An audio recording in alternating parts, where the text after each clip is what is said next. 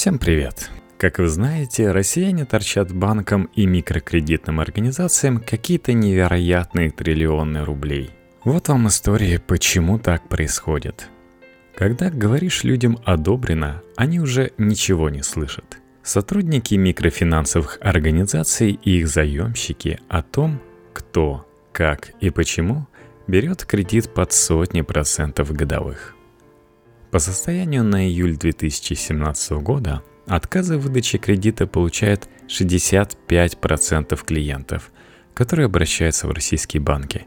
При этом в микрофинансовых организациях, где несколько десятков тысяч рублей можно получить просто предоставив паспорт, отказов в последнее время стало еще меньше, чем раньше – и хотя в последние годы количество таких фирм сокращается, а законодательство в их отношении ужесточается, их легко найти в любом городе страны.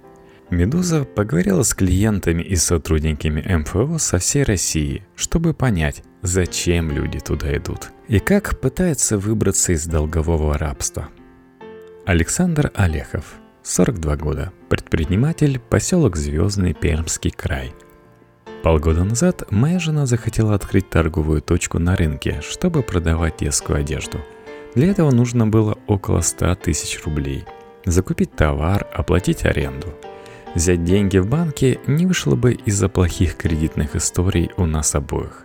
У меня, например, три года назад начал копиться долг перед МТС банком. Я тогда занимался отделкой помещений, случился кризис, пошли проблемы с заказами – в банке приложили принести трудовую книжку с записью об увольнении. А у меня такой сроду не было. Да ее и не просили, когда давали заем. Пришлось просто перестать платить. Ну нечем. У меня был еще один кредит за машину. По нему ежемесячный платеж уменьшили. Здесь я до сих пор плачу.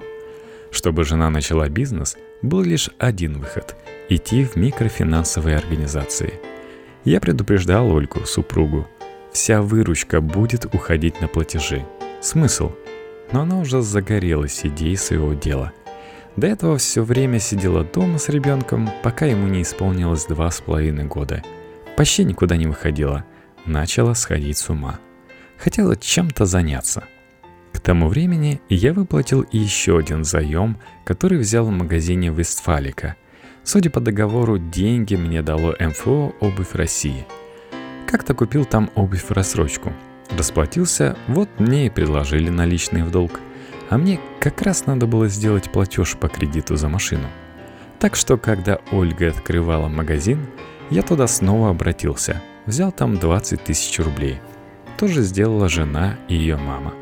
Еще 30 тысяч мне дали в МИГ-кредите. Процентные ставки при оформлении займов называли, но я их не запомнил.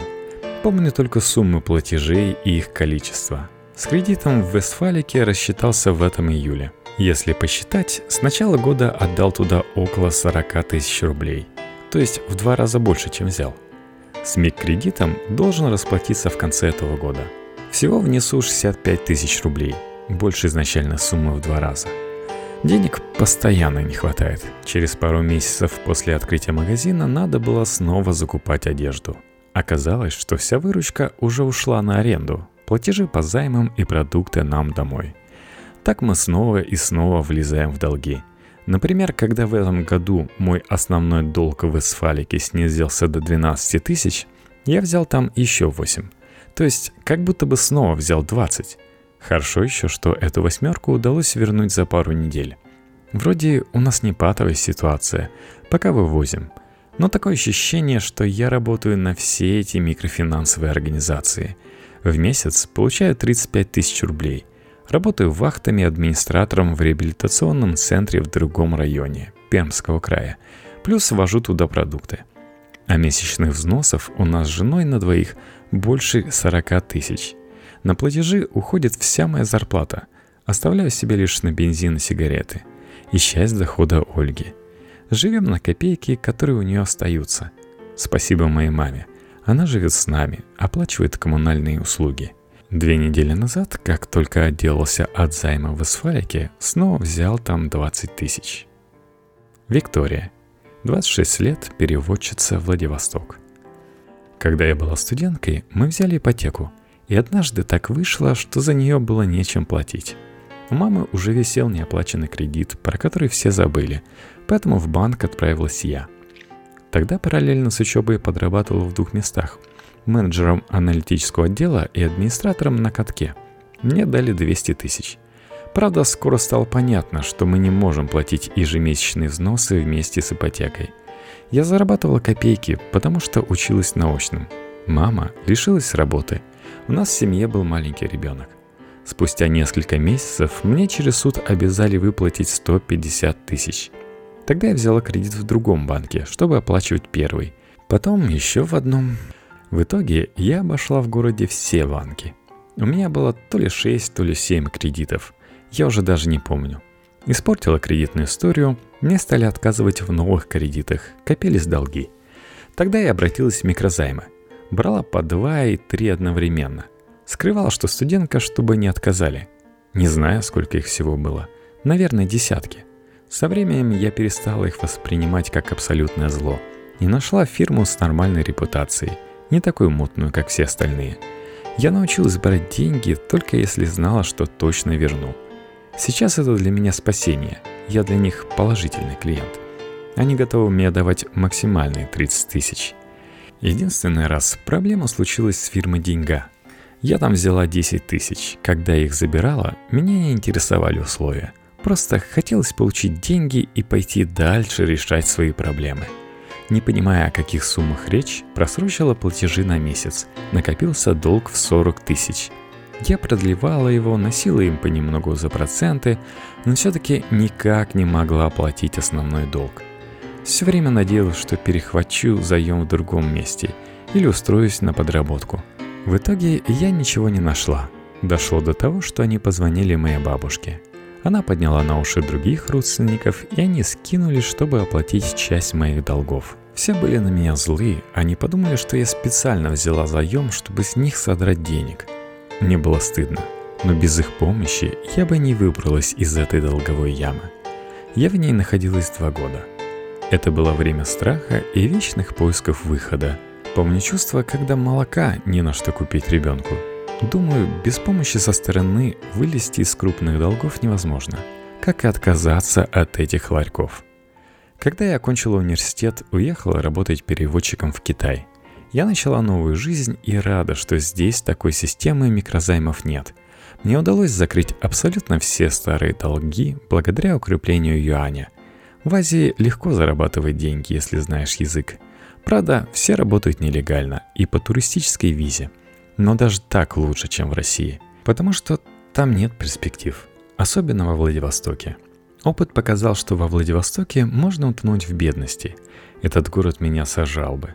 Сейчас я могу обратиться за займом, когда приезжаю в Россию. В последний раз брала в декабре. Тогда мне не хотелось менять китайскую валюту, плюс так совпало, что было выгодное предновогоднее приложение с маленьким процентом – около 100 рублей в день. Я взяла на мелкие траты и вернула уже на следующий день. Сергей Волхонский, 28 лет, бизнесмен, Волгоград. Я пользовался микрокредитами с 2011 по 2014 год, когда у меня было свое дело. Мне часто и срочно нужны были деньги, а кредитные инстанции в банке – это долго и неудобно.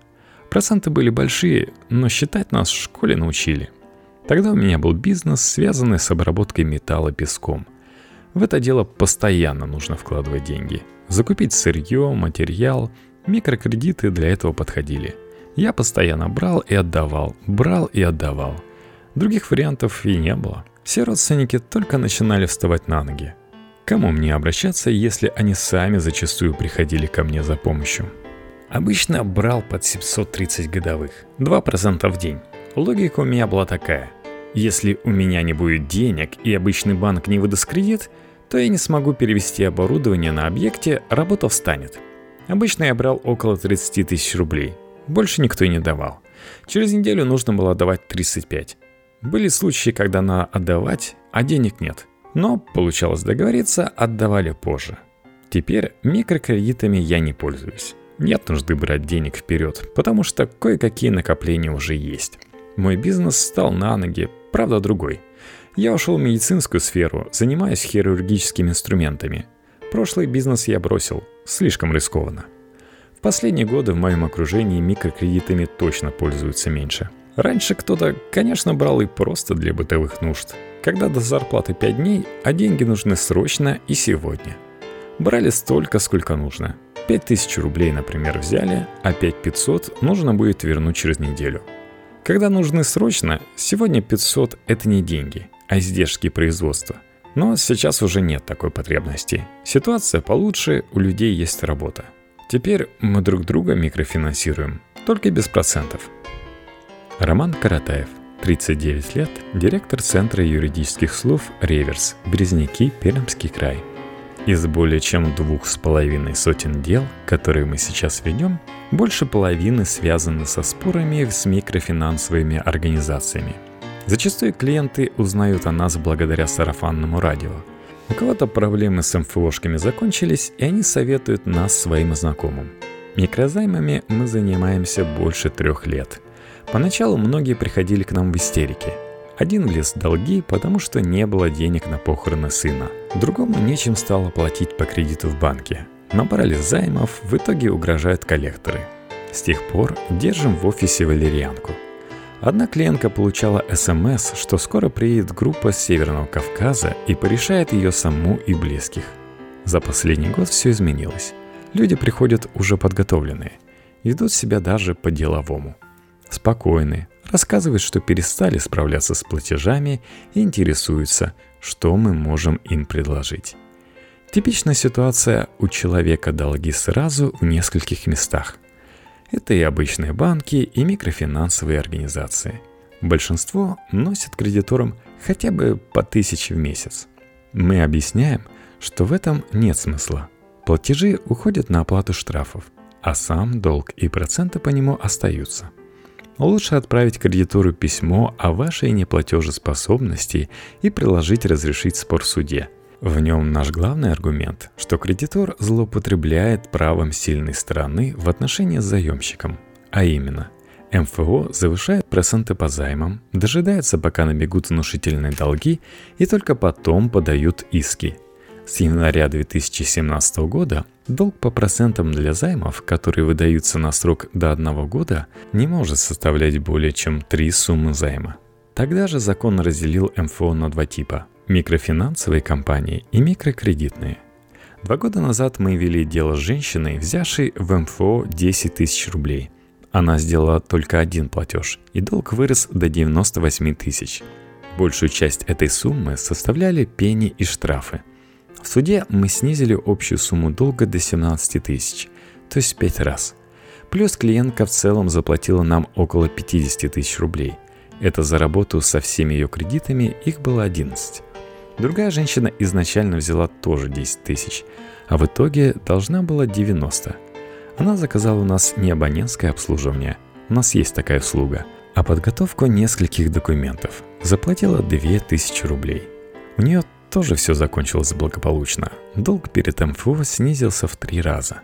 Случаев, когда МФО получила с клиента в суде столько, сколько просит, у нас еще не было. Анна, 24 года, менеджер в гостинице, Хабаровск. Когда я окончила техникум, устроилась барменом в китайское кафе, а потом попала на работу в микрозаймы. Точка была в торговом центре. Там я выдавала деньги, работала с базой, с клиентами, просто живая касса – меня на новой работе ничего не шокировало, несмотря на обилие странных историй. Еще в баре я увидела, как много вокруг погрязших в долгах алкоголиков. И тут их тоже было много. В основном они говорили, что кредиты в банках платить нечем, и они надеются на нашу помощь. Еще кому-то нужны были деньги на новый телефон, на ремонт машины. Часто к нам приходили пенсионеры, когда им не хватало на еду – Постоянным клиентом была уборщица нашего торгового центра. Ее дети уговорили набрать кредитов. Якобы они будут оплачивать сами. А потом оказалось, что все на ее плечах. И вот она пашет на двух работах. Как и многих других клиентов, ее было по-человечески жалко. Но их же никто не заставлял брать деньги. Когда говоришь людям волшебное слово «одобрено», а потом объясняешь условия займа, они ничего не слышат. У них уже мысли о том, как они все потратят. Им настолько нужны были займы, что они не боялись оставлять даже паспорта в залог. У меня в сейфе валялись десятки документов, которые подолгу не забирали. Благодаря спросу на наши услуги выручку мы собирали хорошую – до 80 тысяч в день. Люди шли иногда сплошным потоком. По вечерам у меня болели руки из-за непрерывного печатания. Работодатели мне обещали, что трудоустроят официально. Но я работала даже без договора. Они экономили на налогах. Каждый месяц мне вовремя оплатили зарплату – 25 тысяч рублей. Поэтому я не жаловался. Зарплаты не всегда хватало. Мне тоже несколько раз приходилось брать займы, только не в нашей конторе. Первые полгода наша компания расширялась. Стали открываться офисы, которые не только давали займы, но и брали деньги под процент.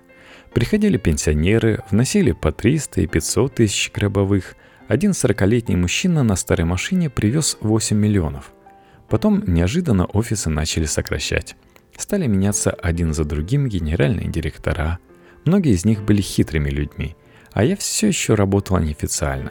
Я испугалась, что меня сократят, и уволилась. Когда меня уже не было, стать генеральным предложили простому парню из службы безопасности, который раньше занимался взысканием денег. Он согласился, потому что предлагали большую зарплату. Вскоре обокрали офисы в Хабаровске, Комсомольске на Амуре, Благовещенске и Бикине. Буквально за один день. Забрали деньги и документы. Людям, которые приходили возвращать займы, говорили, что они могут больше не платить. Бабушки, пришедшие со своими вкладами, остались ни с чем. Нового директора увезли в полицию. Его предшественник, которого теперь обвиняют в том, что он спланировал ограбление, успел съездить в Таиланд и потратить там несколько миллионов.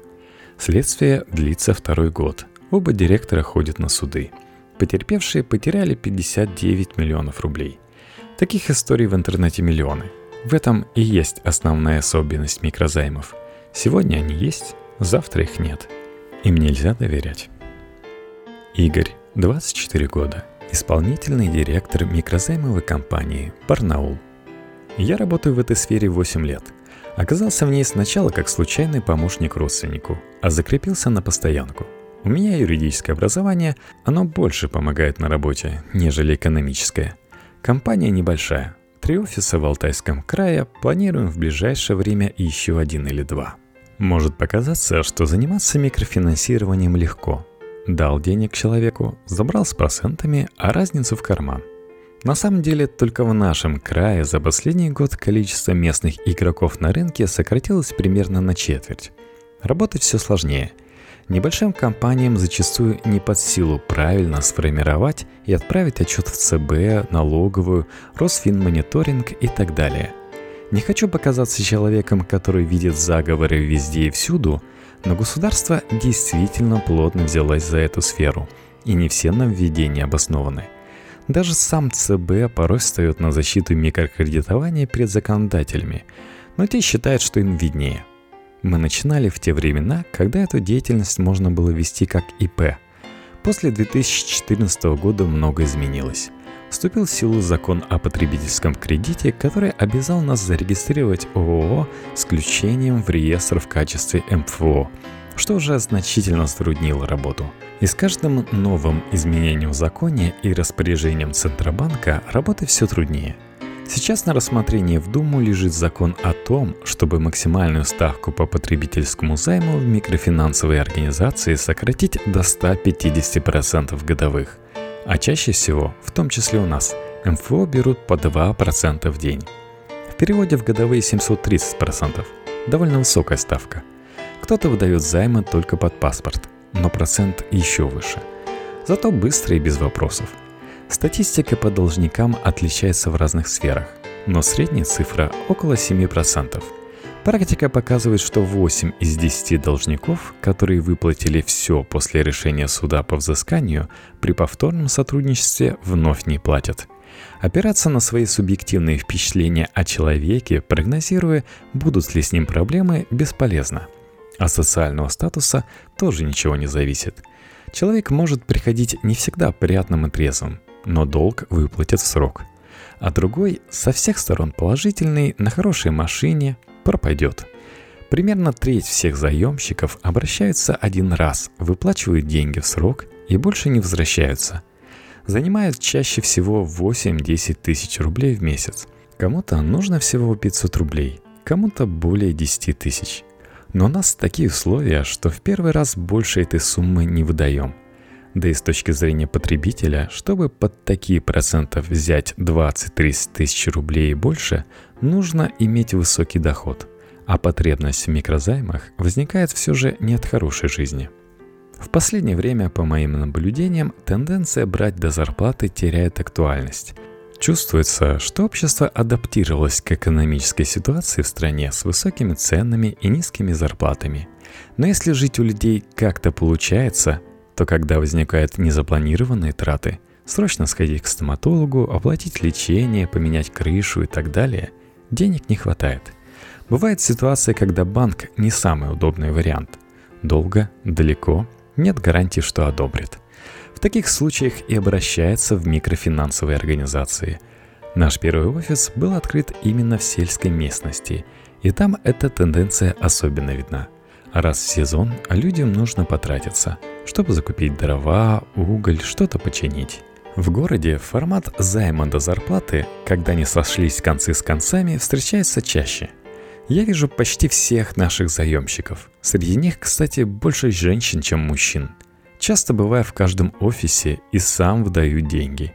Как правило, люди приходят с проблемами, и ты волей-неволей вовлекаешься, сочувствуешь. Зачастую, если клиент сам сообщает о задержке платежа, мы приостанавливаем начисление процентов. То есть у нас не так, как в крупных федеральных компаниях, имеющих по 500 тысяч офисов, когда владелец точно не знает, сколько у него сотрудников, а уж тем более клиентов – чем они живут, зачем берут деньги и так далее. В последнее время появилось много рекламы, которая предлагает людям избавиться от долгов. Но эти обещания не всегда правдивы. Закон о банкротстве физических лиц, например, не говорит прямо о том, что если у тебя есть долги, то их можно списать. Есть законы, которые защищают в таких случаях интересы финансовых организаций. Но если кредит был выдан под незаконный процент – то юрист может доказать, что с человека хотят взять больше, чем можно. Сергей, 52 года, фотограф, место проживания попросил не указывать. По работе мне постоянно нужен телефон. Звонят коллеги, клиенты, заказчики. И вот прошлой осенью на меня неожиданно обрушился шквал звонков из коллекторского агентства. Автоответчик сообщал, что один мой коллега, который мне даже не родственник и не друг, задолжал микрофинансовой организации небольшую сумму. Насколько я помню, полторы-две тысячи рублей. Они, видимо, ожидали, что я должен буду как-то на него повлиять. Сам коллега, когда я ему позвонил и спросил, что за херня, отрицал, что вообще занимал, и тем более отдавал кому-то мой телефон. Но та симка была зарегистрирована на жену, если бы номер попал к кому-то случайно, вряд ли бы автоответчик обращался ко мне по имени и фамилии. Звонили ежедневно по несколько раз с 9 утра до 6 вечера, кроме выходных. Я пытался блокировать номера, но звонили с других, зарегистрированных в разных регионах. Всего я насчитал около 50 номеров. Работать было невозможно. Советовался с разными людьми, все говорили, что избавиться от звонков не получится. Проще выбросить симку. Было обидно, что сам я не занимал и ничем поручателем не становился, но оказался на линии огня – Пока искал решения в интернете на разных тематических форумах, узнал много интересного. Например, что часто мужики, занимая в таких организациях деньги, в качестве гарантии оставляют телефоны бывших подруг и жен, чтобы насолить. Я нашел контакт коллекторской фирмы, из которой мне позвонили. Объяснил, что сам ничего не занимал и поручителем не выступал. Мне подтвердили, что мой контакт им передавал микрофинансовая организация – Повезло, что согласились помочь из спортивного интереса, знакомый юрист. Он обратился к коллекторам. Их офис, кстати, оказался в Нижнем Новгороде. И хорошо, что это была официально работающая фирма, а не частники. И предложил в досудебном порядке решить вопрос. Либо вы прекращаете звонить, либо мы подаем в суд. Они обещали поговорить со службой безопасности и отстать от меня. После официального предупреждения Юрист попросил меня фиксировать все вызовы, если они будут. Так и получилось. За месяц с чем-то я насчитал 170 звонков. Решив, что это достаточно, мы вновь предложили коллекторам в досудебном порядке решить вопрос, но на сей раз с компенсацией. Они согласились и выплатили мне 25 тысяч рублей. Видимо, поняли, что мы серьезно намерены идти в суд, им дешевле принять наши условия, чем лететь на процесс из Нижнего Новгорода в Сибирь.